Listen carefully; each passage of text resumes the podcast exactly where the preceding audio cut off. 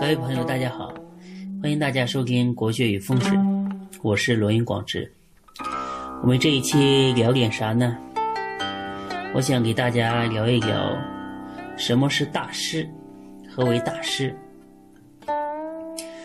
今天呢是一个盛产大师的时代，什么算命大师啊，风水大师啊，然后养生大师啊，处处是大师。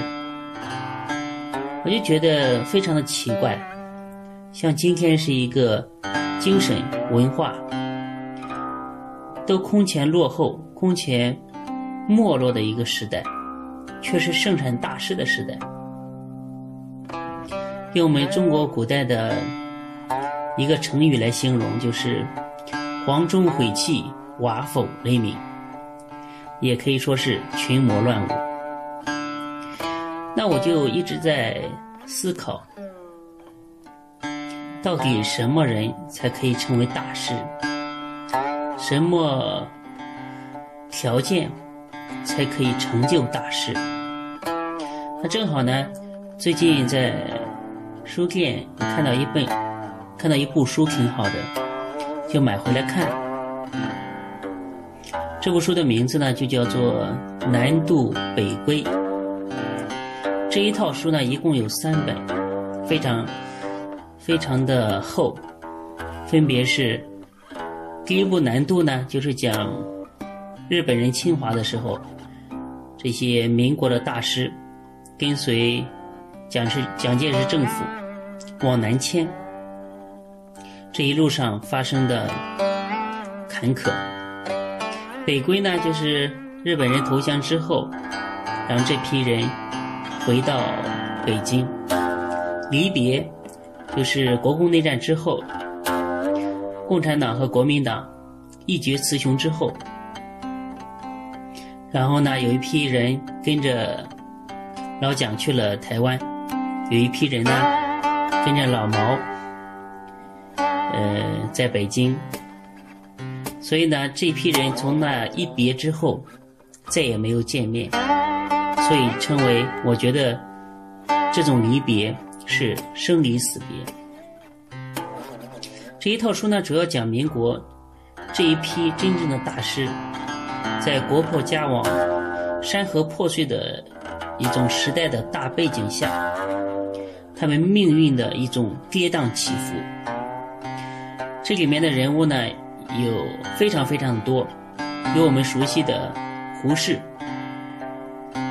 像傅斯年、陈寅恪、梁思成、林徽因这些文化大师，看到这些人的命运，我觉得所谓的大师必须要具备几个条件。第一个条件呢，就是时势造英雄。有一句话说的非常有道理，说英雄造时势比较难。但是时势造英雄比较容易。所谓的时势呢，我觉得最大的时势是一种文脉的传承。所谓的文脉就是文化的龙脉，文化也是有龙脉的。你看文化在哪个地方兴盛，在哪个朝代兴起，这都是文化的龙脉。就像把你放在唐朝。无论怎么地，唐朝那么多的诗人，两万首诗，无论怎么地，你也应该会写两首歪诗。如果把你放在宋朝，你喝完大酒，就有可能来一首宋词豪歌。再说了，在晋朝的时候，嵇康就是名士嵇康，他还。喜欢做一个铁匠呢，所以他们的文化水平之高啊，是远超我们想象的。就是说，你长时间在这里浸泡，泡在这个里面，越泡越有文化。有一次和一个朋友呢去一个中医学院，那里面的扫地的阿姨说出来的话是非常富有哲理。两个阿姨在那边扫地。然后一个阿姨说她的腿疼，另外一个阿姨就回答说：“通则不痛，痛则不通。”大家知道这是中医里面很有名的一个很富有哲理的一句话：“通了就不痛了，你痛的话就是身体告诉你你这地方不通了。”非常富有哲理。所以你看，阿姨她整天泡在中医院和这些呃中医上的博士啊、研究生啊、学学者啊在一起。他泡的时间长了，也慢慢变得有文化，所以这种文脉的传承非常重要。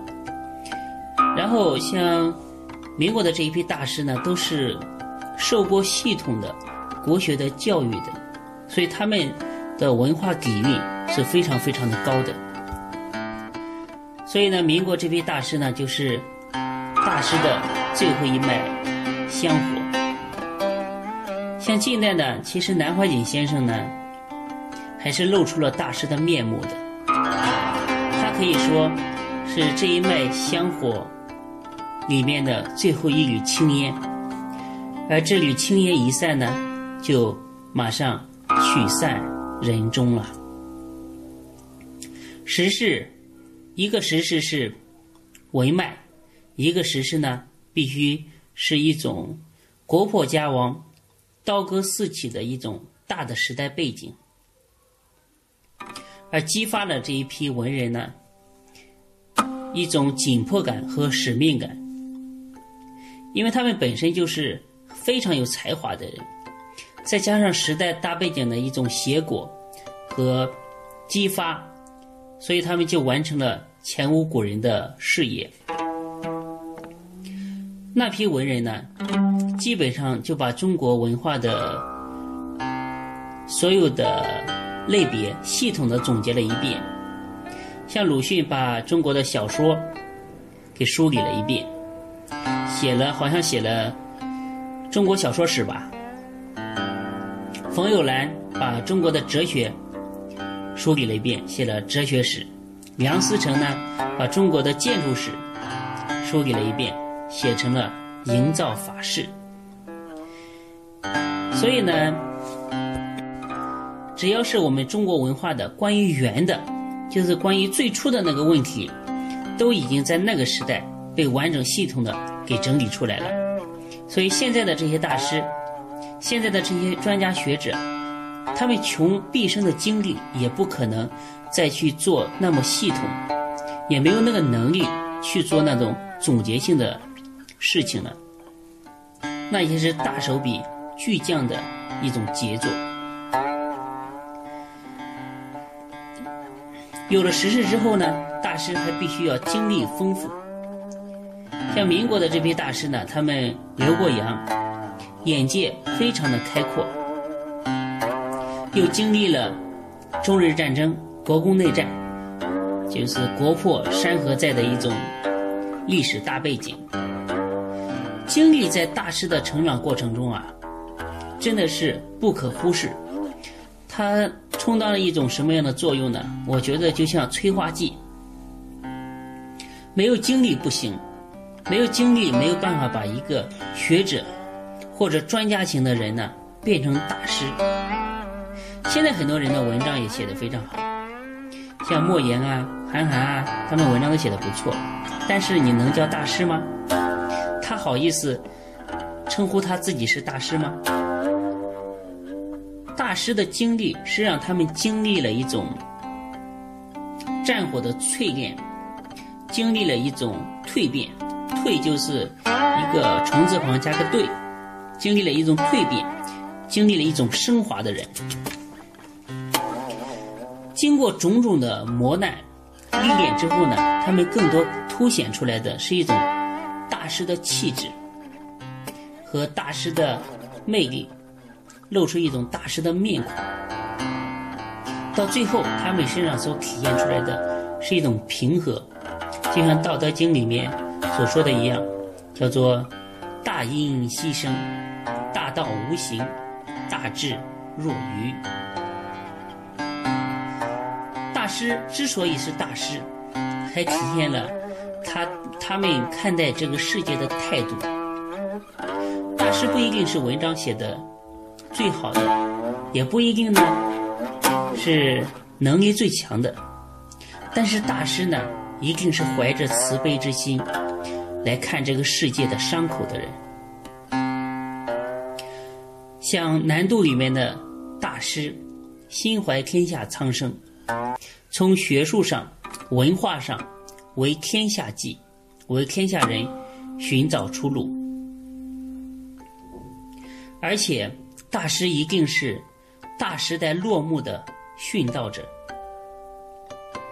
就像北大未名湖畔的王国维和老舍，大家知道，他们两个都是跳湖自尽的。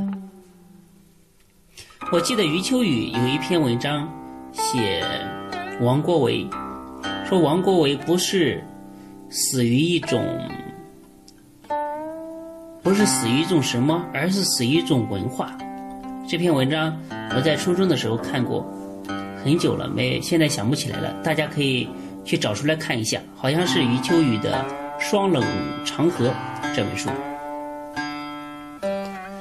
所以呢，将军百战死，马革裹尸还，这是将军的死法；而自沉未名湖，舍身为道统。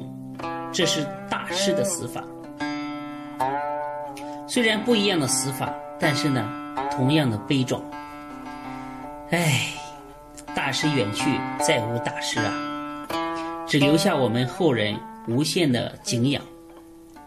高晓松在小说的节目里边说过，他说大师呢是扎堆的来，也是扎堆的走。